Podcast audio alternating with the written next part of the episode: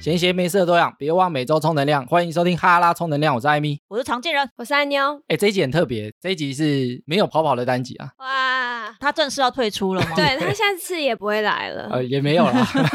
他刚好这一集出国啊，所以我们这一集就由我们三个来聊这一集的主题啊。哎，我想先问啊，你们有没有养过宠物啊？你们养过什么宠物？ 我小时候养过很多诶、欸例如什么？就是之前家里不准买的时候，会去抓什么蝗虫，蝗虫还有金龟子来养，是真的养吗？真的养就是会把草给它吃，然后蝗虫还生蛋，然后要孵化成小宝宝，然后结果蚂蚁跑进去要吃它的蛋，为了要救它们，就是只有忍痛把它们放生，因为它们才可以跑掉。哇，你是昆虫的守护者哎、我是，然后之后还有养过猫和狗，猫跟狗都有。猫跟狗都有，然后狗已经当天使了，猫超长寿，最老的猫现在十八岁还活着。那安妞家里有养宠物吗？有我养过蚕宝宝，就是国小很流行养蚕宝宝嘛，应该大家都有养过。课后作业，对，它的故事就是比较惨，它就被我养了一个礼拜，我还特别请，就是因为我阿嬷那时候就是很爱去山上爬山，我还请她摘山上的野桑叶给它吃，然后它吃不到一个礼拜，我就不知道它跑去哪，然后它就不见，哎，它不是会变成一个很像蚕蛹的东西，然后最后就变蝴蝶飞走。 哦会吗？我根本就还没看到它那时候，它就不见 了。它不是变蝴蝶，它是变成鹅。对对变啊呃，变鹅鹅哦。但自然科学很不及格哎、欸我们都没有养到那个阶段啊。欸我之前养蚕宝宝很常养到那个阶段呢、那艾米家里有养过什么动物？我也有养过猫跟狗，两个都有，对，然后我小时候家里有养过兔子跟鸟，？鸟好像很多人会养，所以这些动物都还在吗 都不在。 你是不是很不会养？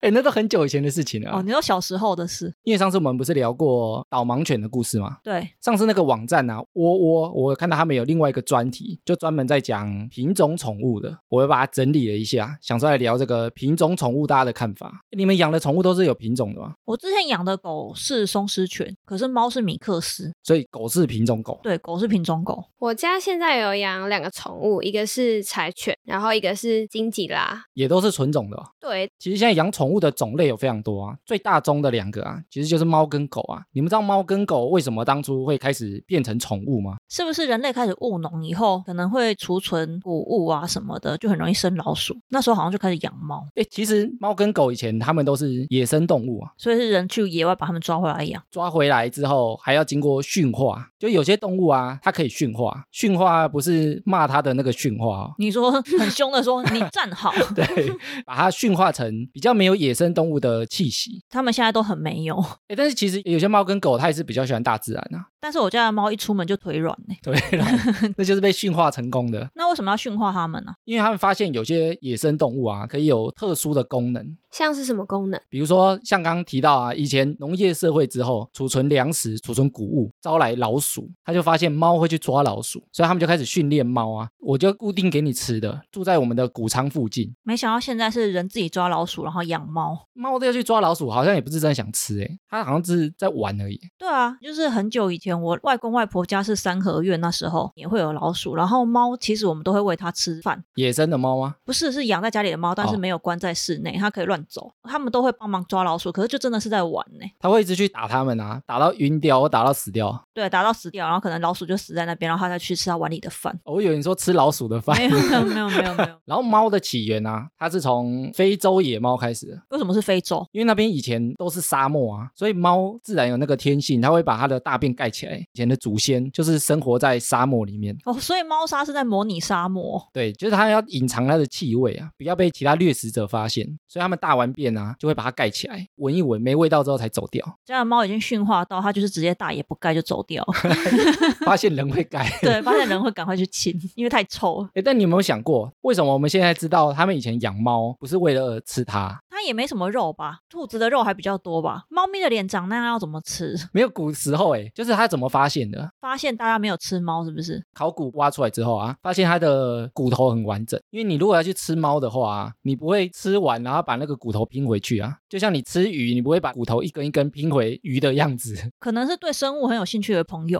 会这样吗？对，因为他发现他们葬在一起，骨骼都是很完整留下来的。你说站在人旁边哦，对，哦，然后它的骨骼是很完整的，整只猫啊，他们就知道不是把它拿来吃的。那另外一个狗的祖先是灰狼，哈士奇，有点像灰狼啊，它有分种类哦。有些灰狼它就比较群体活动，它就不喜欢跟人在一起。有一些灰狼啊，它就发现你只要跟人在一起啊，就会给它东西吃，然后就会得到一些好处。所以古时候的人就很喜欢乱喂路边的狗咯。那时候还不是狗，那时候是狼。哦， 哦然后现在有些动物啊，人类一直有想把它驯化，但是驯化不起来。像是什么？像是比如说野生的，比如说鳄鱼啊、斑马、啊、之类的，当做小宠物啊，或者把它拿来用啊，比如说拿来骑之类的。为什么要骑鳄鱼？骑鳄鱼感觉蛮酷的、啊， 骑鳄鱼说不定可以在水上走、欸，诶没办法驯化，是不是他们太笨了啊？有可能是它们太笨，但也有可能它们的野性没办法抹除掉。比如说你养它养一养，它可能会反过来咬你啊。之前不是有人养那个科摩多龙，对，可能就认为它没什么攻击性。以前就发生过，同事发现它好几天没出门，然后去敲它家，发现它被吃光 光。天哪，食量很好哎、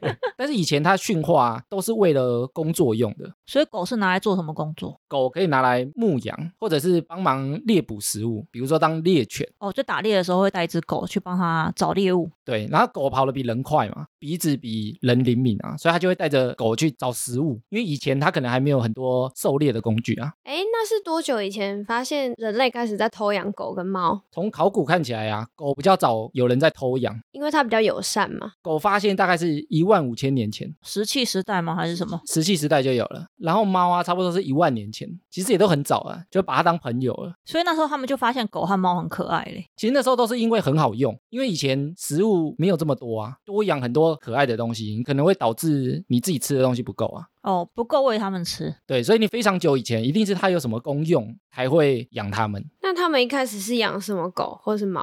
有一个品种吗？诶，这个就是我下一个想聊的话题，就是品种猫跟品种狗的由来。因为他们以前养猫跟养狗嘛，比如说一开始可能就灰狼啊，但他可能会发现有几只灰狼就特别聪明，有几只可能特别笨。笨的有一个长相，聪明的有一个长相。也许一开始长得都差不多，他就慢慢把它们分开，或者是比如说有一些灰狼长得比较健康、比较壮啊，啊有些就很瘦弱，其实它们基因都会有一点点不太一样。其实透过大自然去筛选的啊，有些比较强壮的动物它会活下来嘛，比较适合生存的，这个在科学上来讲叫做种而已。然后如果透过人为去筛选啊，它就叫做品种。种和品种，对，所以他们以前啊就会发现某些狗特别好用，比如说有些狗会赶羊，有些不会，他就把会赶羊的留下来，那些不会的他可能就把它放生，或者是不养它们，所以那些留下来的可能会特别把它圈起来，让它们配种。对，让他们互相交配，生下一代还可以继续用，他们就会慢慢衍生出一些特殊的功能或者特殊的长相。有些狗，比如说它鼻子比较长，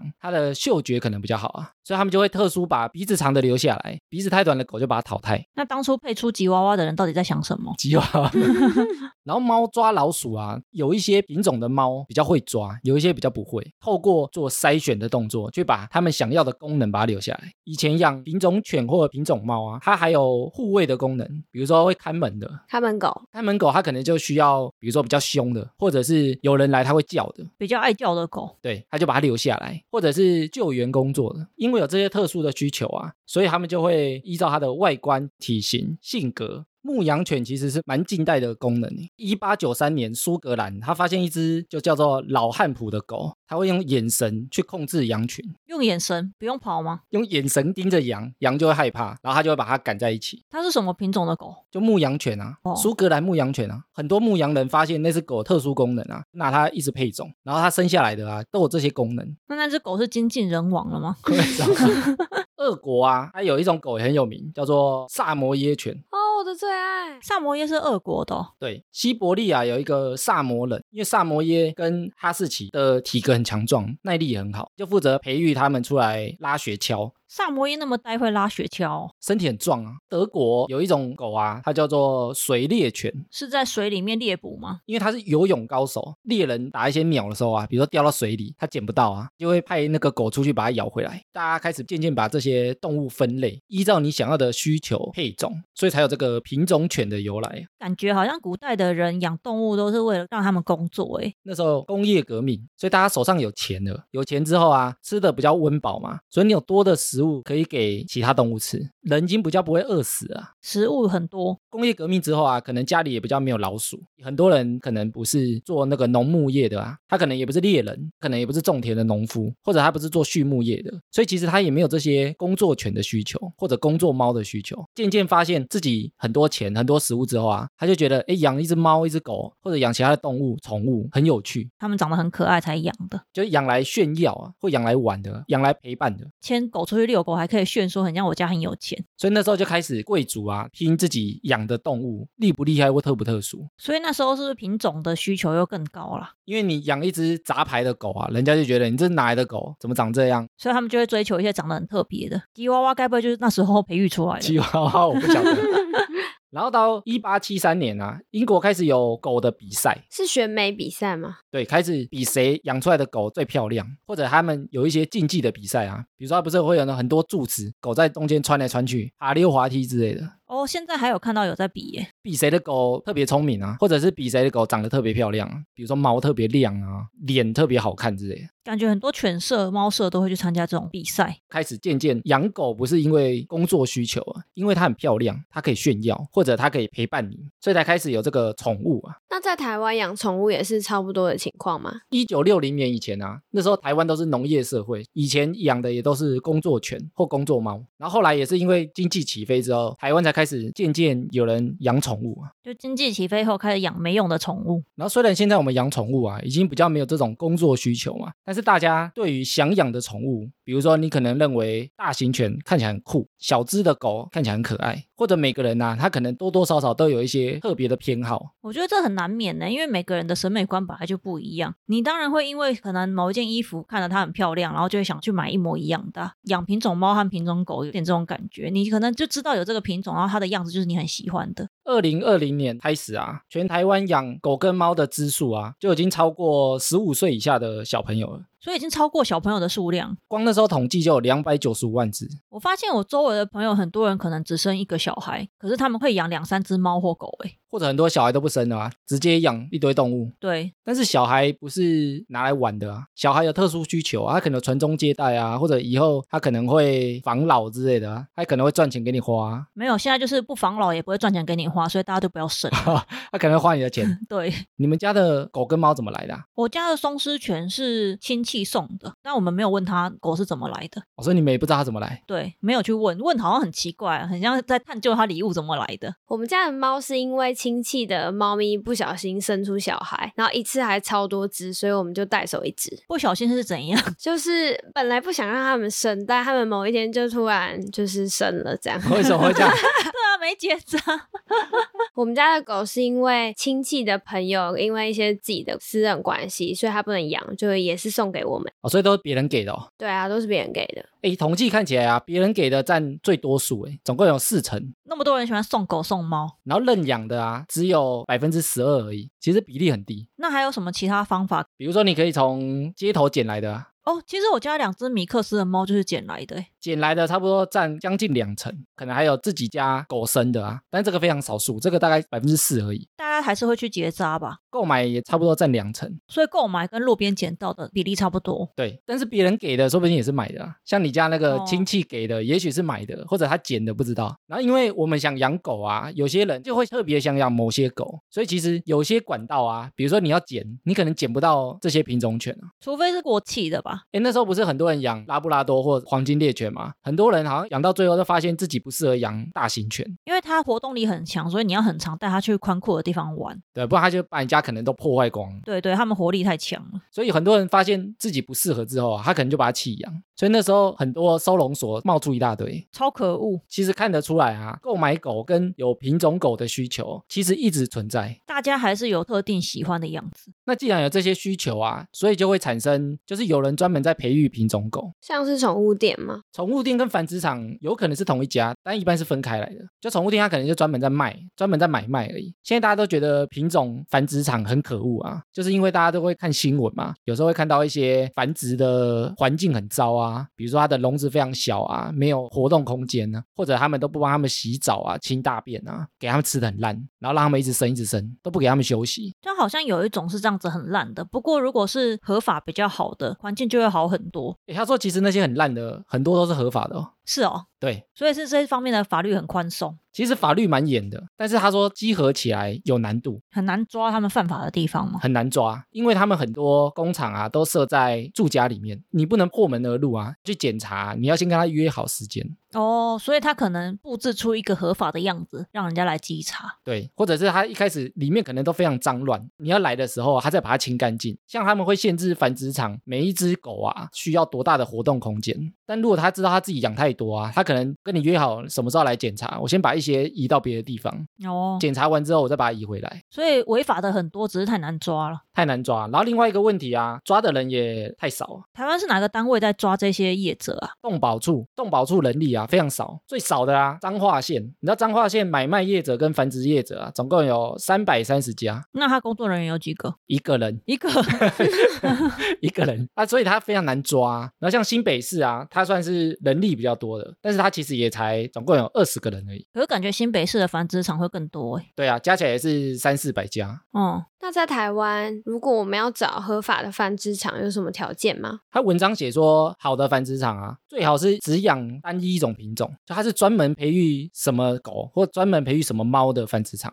这个是比较好的。可是这样不会很容易近亲吗？如果是好的繁殖场啊，它会有一些育种策略，比如说你近亲它不能交配，比如说现在的法规，一只动物最多只能生七胎，那生完七次以后，它会去哪里？就不能生了、啊，它可能就要结扎了，但它就不能拿来繁殖，而且要年满一岁之后才可以繁殖，这些都写在法规里面哦。而且它还要做遗传病的筛检跟健康检查，所以确定它比较不会生出有问题的小狗，比如说它有遗传疾病，如果一直让它繁殖下去，它的后代可能都会有啊，这个验得出来哦。验得出来啊。为什么刚刚前面讲说繁殖单一品种的繁殖场比较好啊？会比较了解这些品种犬或品种猫有什么问题？哎，你们知道品种犬通常都会有一些固定的遗传性疾病吗？我有听说哎、像我表哥有养斗牛犬，说它很像翠贡那里很容易有那种呼吸道的疾病，因为它的鼻子很短，所以斗牛犬啊，它的呼吸道通常发育都比较不全。而且你们会发现斗牛犬的呼吸声都很大声，很像猪，对， 很像猪。斗牛犬很容易老了之后啊，或者是夏天中暑或热衰竭，呼吸困难就死掉了。还有好像很大只的狗，像拉布拉多之类的，很容易髋关节有问题。大型狗好像都会哦，髋关节变形，所以它们老了之后，它们可能下半身会瘫痪。我记得柴犬也是、欸，它也是脊椎很容易不好，因为我们家那只柴犬就是。腊肠狗也有哦，腊肠狗它通常视力会比较不好，它容易会有夜盲症，或者最后会有白内障。相较其他狗来讲，它更容易得。柯基也有啊，哎，柯基跟柴犬有点像，柯基就是脊椎不好，叫做狗的渐冻症。它如果发作之后啊，它就会肌肉萎缩，然后渐渐不能动。很严重哎、然后品种猫也有、哦，像波斯猫啊，肾脏就会比较不好。美短的话，它的心脏特别差。是哦，我不知道哎、以前不是有一阵子很流行那个折耳猫？对哦折耳猫啊，其实它就是软骨发育不完全，骨头不好，所以耳朵才会立不起来。对，耳朵立不起来，所以全身的软骨啊也很容易发生发育不良。之前不是很多人会拍那个折耳猫，很像人一样坐着瘫坐着那种画面，才知道说原来是因为它的关节很痛，它才会那样做。大家还以为很可爱，对， 所以其实如果你繁殖场啊培养专门的单一品种的话、啊，它就可以去挑选一些比较健康的，比如说它在遗传性疾病来讲数值没这么高。其实现在的繁殖场啊，他们也渐渐想要改善这些问题啊，比如说他知道某些狗的关节不好，他就用关节比较好的去配种，看能不能降低发生的问题。所以其实专业配种来讲有它的必要性，而且它是其实是加分的。可是如果是不专业的，就可能不会去注意这些事情。不专业的基本上他连验都不会验啊。哎、艾米，你刚刚说法规有规定，那他会怎么知道这件事？现在的合法繁殖场啊，生出来之后，它就要打晶片。还没找到购买者之前就要打晶片，对，打晶片之后啊，它就会写妈妈的编号是多少，持有人就会先是繁殖场。你如果去购买啊，宠物用品店买，买了之后，他再把那个晶片做移转。去扫码的时候，你就可以知道他的爸爸妈妈是谁。哦，所以可能到第七次以后就不能再生了，因为也不能打晶片。所以我们现在只要去宠物店买猫或买狗，那我就可以马上知道晶片里面是什么资料吗？正常会知道，啊但是他说，其实现在很多在宠物店买到的啊，你扫了之后，那个晶片前面的资讯是空白的，他没有登记他的爸爸妈妈是谁，对，甚至连他是哪一个繁殖场出来都不知道。不一不写他爸爸妈妈是谁。对，因为它可能来源不是合法的，或者它可能是不正常的管道，因为也许它进货比较便宜啊，低价购买的吗？所以他们发现很多晶片虽然有打，但是前面的资料都不完全，这样就完全无法知道他是不是第七次以内啊，这样合法吗？这样不合法啊，他有可能会被稽查、啊。但他被稽查完之后，他也只能给他警告，然后罚他这一次，他还是可以继续有那个执照，可以继续贩售。罚的那痛度完全不足以让他们害怕。他说，之前北投有一个很大的繁殖场被抓，啊发现很多宠物店的宠物啊，全部都涨价，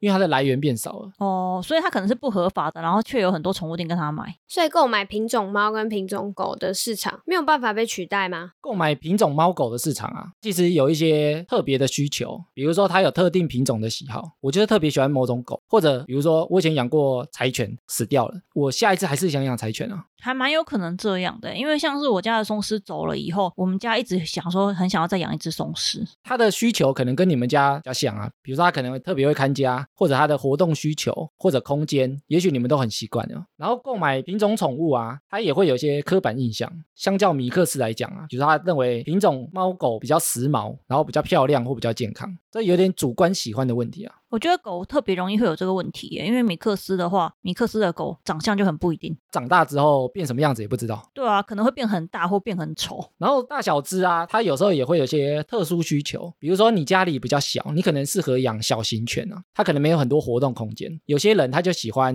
比如说他很喜欢去户外，他可以每天都带狗出去散步，他就可以养大型犬。如果是米克斯的狗，就不知道它会长多大。长大不知道多大只，对啊，如果说小时候抓到以为是小狗，然后自己住在小套房，然后就长超大怎么办？就像那个夜市，如果买迷你猪，可能长大变超大只的猪。对，躺着比人还大。然后有些人啊，他就是比较喜欢小狗。你很想要小狗的时候，比如说你去收容所，或者你捡不到，你就可能只能透过购买去取得。真的欸，因为我阿嬷她之前就是很想养小狗，但是你知道老人家就是力气比较没有那么大，她也怕养到那种突然很兴奋会暴冲那种狗，所以她就是坚持她养小狗。这个其实也是特殊需求啊，因为有些比如说家里有长辈或小孩啊，他就会怕狗的性格不是那么稳定。比如说像拉布拉多，性格就相对来讲比较稳定啊，比较乖啊。有些人就会有这样特殊需求啊，因为你养米克斯，你就不知道他到底兴不兴奋啊，他也许会跳起来乱推人，把小孩子直接推倒之类的。对啊，我有一个朋友，他就是在他小孩一个四岁、一个五岁的时候，很想要养一只狗，所以他特别那时候也是做功课，就养拉布拉多。然后再来是购买市场啊，相对其他管道来说，取得比较方便。想要的话就可以买得到。哎，比如说宠物店一般就开在市区里啊，啊，收容所一般都在比较偏远的地方，你可能要假日、周末你才有办法去，然后里面也不见得会有你想要养的狗，因为有些人想养狗，他也不是任何狗都可以啊，他还是会有一些自己想要的条件或需求啊，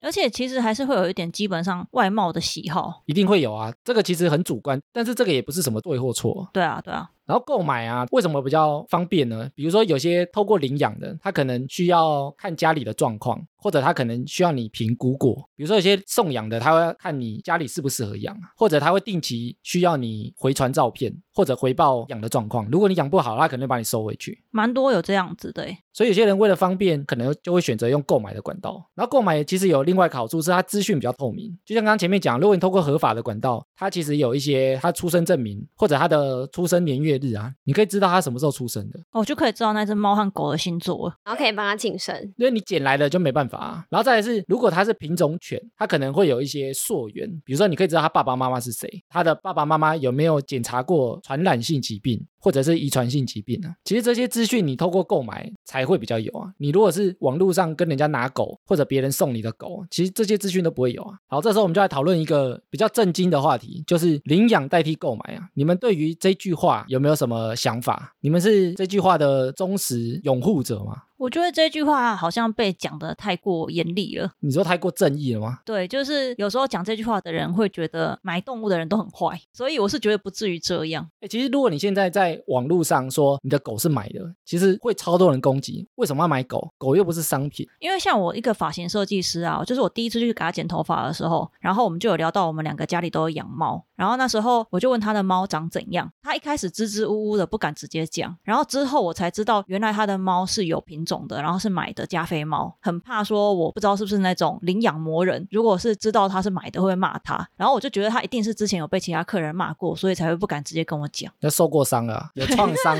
对对，因为我那时候还特别跟他讲说，我觉得买还是领养都没差，你就不要丢掉它就好。所以如果现在你是购买的啊，可能会害怕被骂。对啊，因为我觉得喊领养代替购买的人，有一些会有点过度正义去宣导这个口号，害其他买的人都很不敢讲。其实我一开始也是领养派的，我认为如果你要养啊，要么去路边捡，要么叫领养，只能透过这两种方式。你说一开始，所以之后有打破这个纪律，是不是？其实看完他整个论述之后啊，我觉得好像也不用讲的这么铁。就是买或领养都可以。对，因为他有讲到一个关键啊，就是领养有没有办法代替购买啊？像我们刚刚前面讲那些需求啊，其实它没办法取代啊。所以如果我们只喊领养代替购买啊，其实有可能反而害到这个产业。为什么啊？我们刚刚前面说家里的宠物怎么来的啊？有两成其实是购买的嘛，对，有两成是领养的嘛，但是别人送的啊，我觉得里面一定有购买的，他可能是不敢讲，或者是别人可能就是买来然后送他。啊或者是明明是自己买的，然后说是别人 送。对对对，因为他可能不好意思讲，他怕被嗯骂，所以我觉得大概有四成都是购买来的。他可能就因为前面那些需求啊，前面那些需求，他其实也不是什么很坏的事情，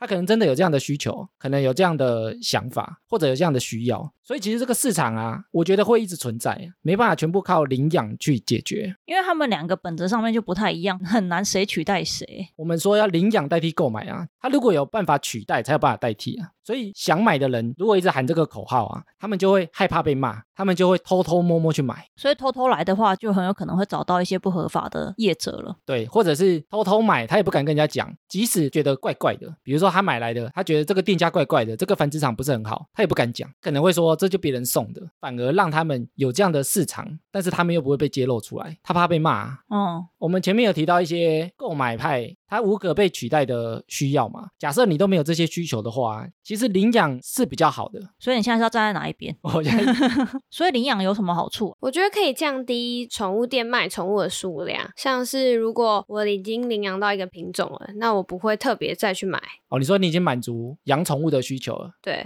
我们刚刚前面讲说，现在养宠物的只数啊，已经比小朋友还多了嘛。统计看起来啊，现在大概每三户就有一户会养宠物，其实这个比例很高哎。还蛮高的欸诶。而且有一些人是没办法养，或者是不想养。你扣掉之后，基本上两户就一户会养宠物。其实领养市场跟购买市场啊，就像刚刚安妞讲的，它有点排斥啊。你如果买了，你就不会有领养需求；你去领养了，就可能不会有买的需求。我觉得还有一个就是，你可以让收容所的动物可以有一个家。诶其实之前那个十二夜不是很红吗？有十二天就被杀掉，啊对，现在其实已经改了啊、改成不能去扑杀了。所以他要一直养它，养到有人领养为止。如果你能去用收养的，或者去用捡的，其实你可以解决一些社会的问题，比如说收容所养动物太多的问题。哦，他们就已经被抓了啊。相较你去购买宠物来说，你去收容所领养猫跟狗啊，可以解决收容所爆满的问题。就自己可以养宠物，然后又可以让收容所里面的动物找到家。对啊，然后另外一个，如果你是用捡的也不错，用捡的啊，你可以解决流浪动物的问题，就还没有到收容所就被我捡走了。不错啊。等于是他们就不用再继续流浪，你可以帮他们找到家。所以我到现在虽然还是领养派的，我也支持领养啊。但如果你有特殊需求的话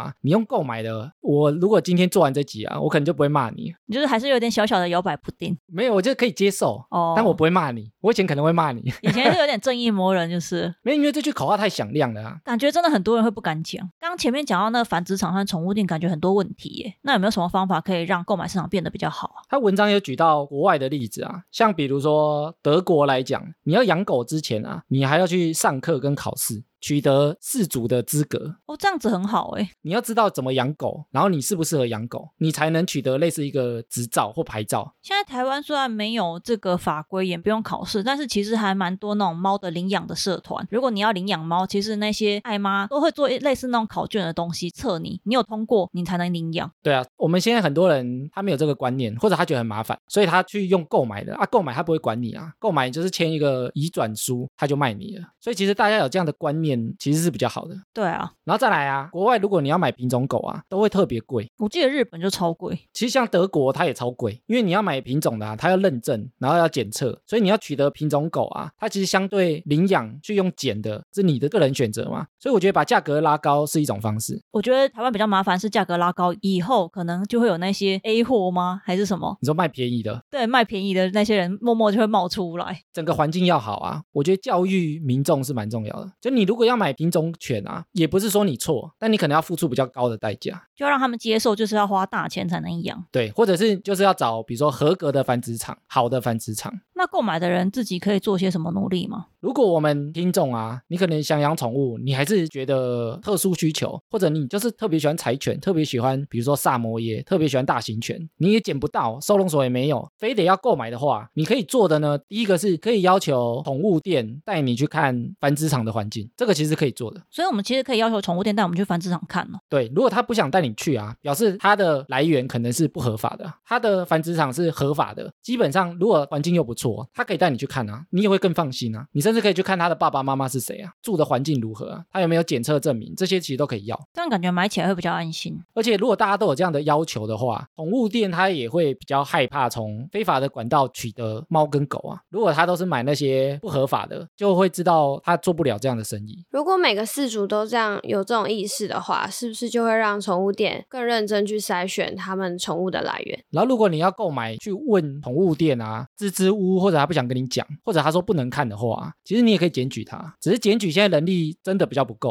所以他也很难集合，但至少让他比较害怕。对啊，像脏话只有一个人，要怎么办？所以我觉得如果要购买的话啊，也不要太贪小便宜啊，觉得说如果能便宜拿到狗、便宜拿到猫是一个不错的选项的话，其实反而才是害他们一直走这种偷偷摸摸的路线。反而也许你花多一点的钱，然后找到一个合法，像我们前面讲比较好的繁殖场，它可能养了品种比较单一，它可能也有相关的检测、相关的证明。像现在有些比较好的啊，它会从两个国家进同一种品种的宠物，让它们不会近亲繁殖。如果你能够找到这样比较好的繁殖场啊，可能会花比较多的钱，但其实才会帮助这个产业。而且如果是透过合法的管道取得，感觉宠物也会比较长寿，可以陪你比较久。但是相对如果比较好的，可能就会真的比较贵啊。但我觉得这就是取舍问题啊。我们最后啊，还是呼吁一下、啊，如果我们想养宠物啊，不管用什么方式取得，其实它都可以做得更好啊。如果说你自己真的有非常明确的喜好，像你喜欢大型犬啊，还是你喜欢长毛狗，那至少也要做好功课，就是要去合法的宠物店，然后透过合法的管道取得宠物。即使这个过程比较麻烦，甚至是花比较多的时间跟金钱，如果有做好这些功课的话，也会对整个大环境有帮助。所以其实整个聊下来啊，领养代替购买这句话啊、我觉得不用讲的这么死啊。领养是一个相对好的选择，但你如果要购买的话啊，你要不被骂啊，前面那些事情要做好。如果我们前面讲的那些功课或者是流程你都不帮忙做的话啊，那你真的活该被骂。就是无论是领养还是购买，都一定要养它养到老，不能中途弃养。